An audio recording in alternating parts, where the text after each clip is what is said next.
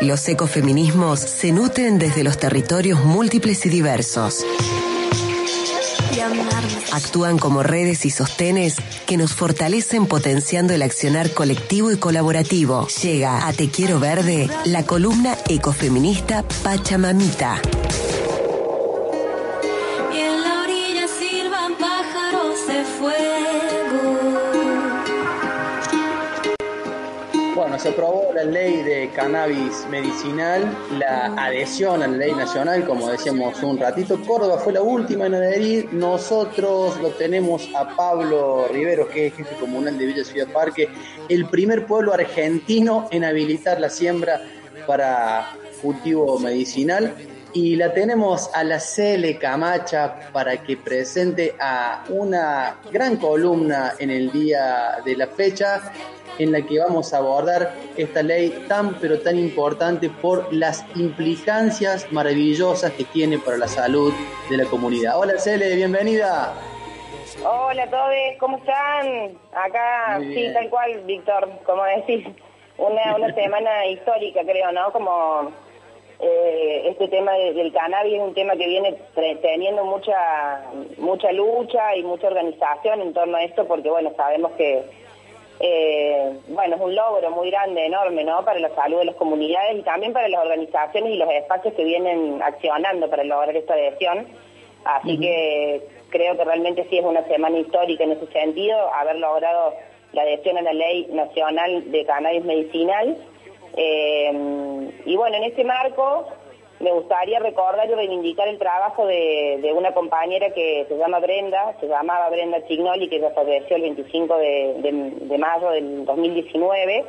Eh, y bueno, ya que en Pachamamita estamos eh, buscando justamente visibilizar las luchas de, compañeras y de disidencias en torno a diferentes temáticas relacionadas a, lo ambiental, eh, bueno, creo que, que está bueno darle el contexto a la, compañera que va a hablar hoy también en esta columna, que es eh, Luciana Eche- Echevarría, que es legisladora provincial y que también ha sido parte de ella, y un montón, no como decía recién, de organizaciones y, de espacios eh, de, esta, de esta lucha.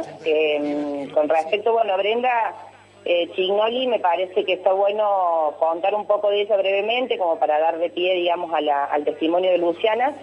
Eh, y para contextualizar, porque bueno, ella fue la fundadora del Movimiento Nacional por la Normalización del Cannabis, eh, que se llama Manuel Belgrano, se llama, la, organización todavía existe, bueno, Brenda, como decía, falleció, pero es una, ha sido una, una luchadora incansable en este, en este ámbito, eh, y ayudó a muchas personas a ejercer su derecho para poder elegir el- los tratamientos, ¿no? Y además las acompañó también y las asesoró en el uso del cannabis, ya que ella tenía, digamos, su experiencia y su saber especializado por ser eh, cultivadora y productora de su propia medicina y eh, principalmente se pronunciaba por el reconocimiento de, la labor de los cultivadores y otros trabajadores canábicos también. Y hay un hito, un hecho importante que fue que en el 2017 protagonizó un momento histórico, digamos, en el, marco de este proceso de- de lucha con respecto al uso terapéutico y medicinal del cannabis, que fue después de uno, uno de los tantos allanamientos que padeció ella y su familia, la justicia federal le devolvió los aceites que ella y un grupo de madres de Catamarca empleaban para mejorar la calidad de vida de, de sus hijas. Eso también Ah, es muy parte de, era parte de, sí, sí, la verdad que ha sido, como me parecía, por eso estaba bueno eh, reconocerla en este marco, porque ella ha sido también eh, coordinadora, digamos, referente de lo que es Mama Cultiva acá en Córdoba, además de Manuel Belgrano de la organización. Pero bueno, creo que este, este hito o este hecho, ¿no? Que decía que la justicia eh, falló a favor, digamos, en este, en este año, en el 2017, permitió Sí. reconocer el, el potencial terapéutico de la planta y también visibilizar el, el proceso cooperativo, que esto no es un dato menor, porque en, en torno a, a- este tema de, de- de la cultura canábica hay un proceso cooperativo de producción de la fitoterapia canábica, ¿no? Entonces también Claro. esta red de madres que estaba trabajando justamente para mejorar la calidad de vida de sus hijas eh, y el reconocimiento y la devolución de estos aceites como, digamos, entendiéndolo como un uso medicinal, pero a la vez también reconociendo, como decía, esta, esta, este proceso cooperativo de producción. Eh, bueno. Así que bueno, eso sí, creo que es algo que está, que está buenísimo como para traerla a ella, su, su esfuerzo, su entrega y su lucha. Eh, y bueno, resaltar también que eh, se entendía el cannabis desde la postura que planteaba Brenda como un emergente de una causa más amplia, que también eso es algo que vamos a escuchar de muchas otras voces que están en esta causa, eh, porque tenía como eje, digamos, principal el tema de la salud pública, ¿no? O sea, mejorar la salud pública, entendiendo que eh, la salud pública de calidad tiene que ser con un acceso igualitario, digamos, a tratamientos alternativos, además de los alopáticos, digamos, eh, pero que tengan como un acceso igualitario desde la salud pública y también el derecho al propio cuerpo, ¿no? a la libertad de elegir la propia vida. Así que mm, en ese sentido creo que era un mensaje y una bandera muy muy grande la que se llevaba adelante y, eso está bueno que la que la podamos eh, reconocer y también me gustaría otra cosita más de decir que eh, hay una organización, una colectiva de feministas eh, canábicas aquí en Córdoba, eh, que también está bueno para quienes están dentro de los ecofeminismos o los feminismos ambientales y les interesa eh, conocerla, que la pueden buscar en las redes sociales y eh, enterarse obviamente de todo lo que está sucediendo ahora y como bien va a decir Luciana ahora Echevarría en en el audio, eh, hay todo un desafío por delante, ¿no? Esto es un gran logro, estamos recontentes, está buenísimo lo que está pasando porque es histórico, pero a la vez después el proceso de reglamentación, digamos, y, la puesta en práctica de, esta ley va a ser también un gran desafío que, tenemos por delante.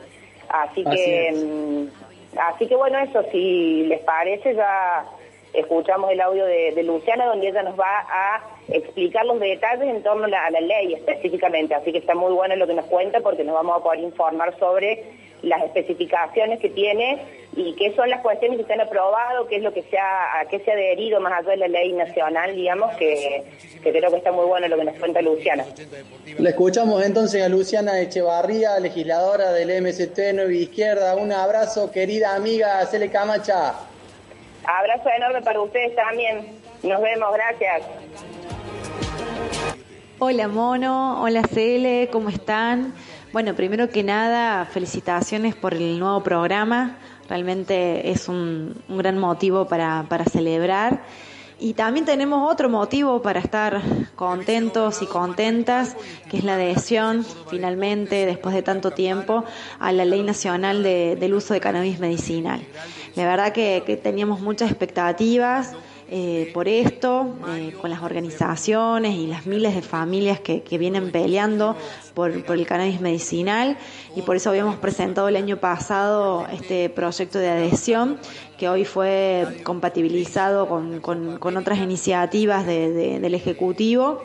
Y finalmente, eh, bueno, eh, la verdad que creemos que, fue muy positivo porque adhiere a la ley nacional, al decreto reglamentario, que es el, más importante porque ahí se, regula el autocultivo, se establece un registro para, para los usuarios, para, para los médicos y también para las organizaciones eh, y terceros que, que vayan a llevar a cabo el cultivo solidario, garantiza el acceso gratuito a los derivados del cannabis para aquellas personas que no, no cuenten con cobertura de, de salud, se establece también la necesidad de seguir profundizando la investigación sobre todo todos los usos terapéuticos de, del cannabis y sobre todo también se, permite el acceso del cannabis para el tratamiento de múltiples patologías, ¿no? que eso también era un aspecto fundamental porque la primera, el primer decreto reglamentario solamente lo establecía para la epilepsia refractaria.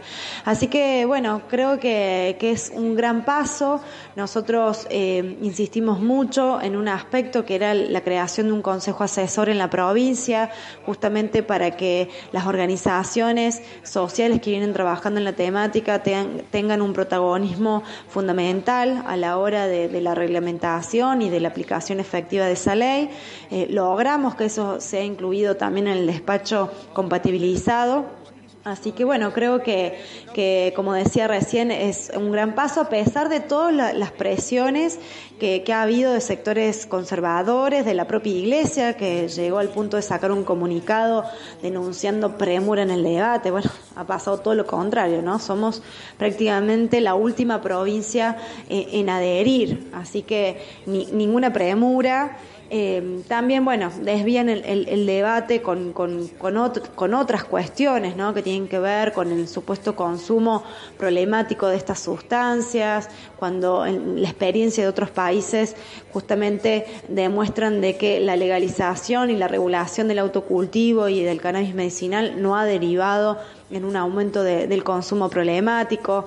Así que bueno, creo que que este es el primer paso, que ahora queda también la pelea para que efectivamente la reglamentación y la aplicación no desvirtúe el espíritu de la ley. Y como dije en el recinto, podemos decir orgullosos y orgullosas que a partir de hoy Córdoba tiene un dolor menos y una libertad Yo soy la curandera no necesito vela para poder alumbrar. Tengo el agua pura y te vengo a limpiar. Sacarte esos dolores pa' que no vuelvan más. Vuelo hacia el futuro,